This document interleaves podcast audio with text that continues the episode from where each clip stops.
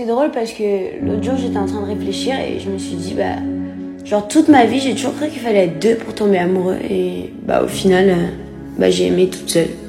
Ce qui bah forcément m'a brisé au bout d'un moment parce que bah la personne avec qui j'étais euh, bah elle m'a laissé toute seule sur le bateau quoi. Je me suis retrouvée seule avec euh, cette énorme vague de sentiments que j'avais et je me suis dit mais mais qu'est-ce que je vais faire de tout ça? Où est-ce que je vais mettre tout cet amour? Où est-ce que je vais mettre toute cette énergie? Ah là, tu te dis putain, je vais péter un câble, genre. Mais au final, bah, cet amour, je l'ai reconverti en, en moi. J'ai fait un effet inverse. Et l'amour que j'avais envers la personne, bah, je me le suis offert à moi-même. Pourquoi? Parce que je le méritais, tout simplement. Et grâce à ça, bah, je me suis redécouvert. J'ai redécouvert euh, plein de choses que j'aimais faire que, bah, je faisais plus. Parce que j'étais trop occupée à penser à cette personne. Parce que je prenais son avis en compte. Alors qu'au final, qui fait mon bonheur, bah, c'est moi.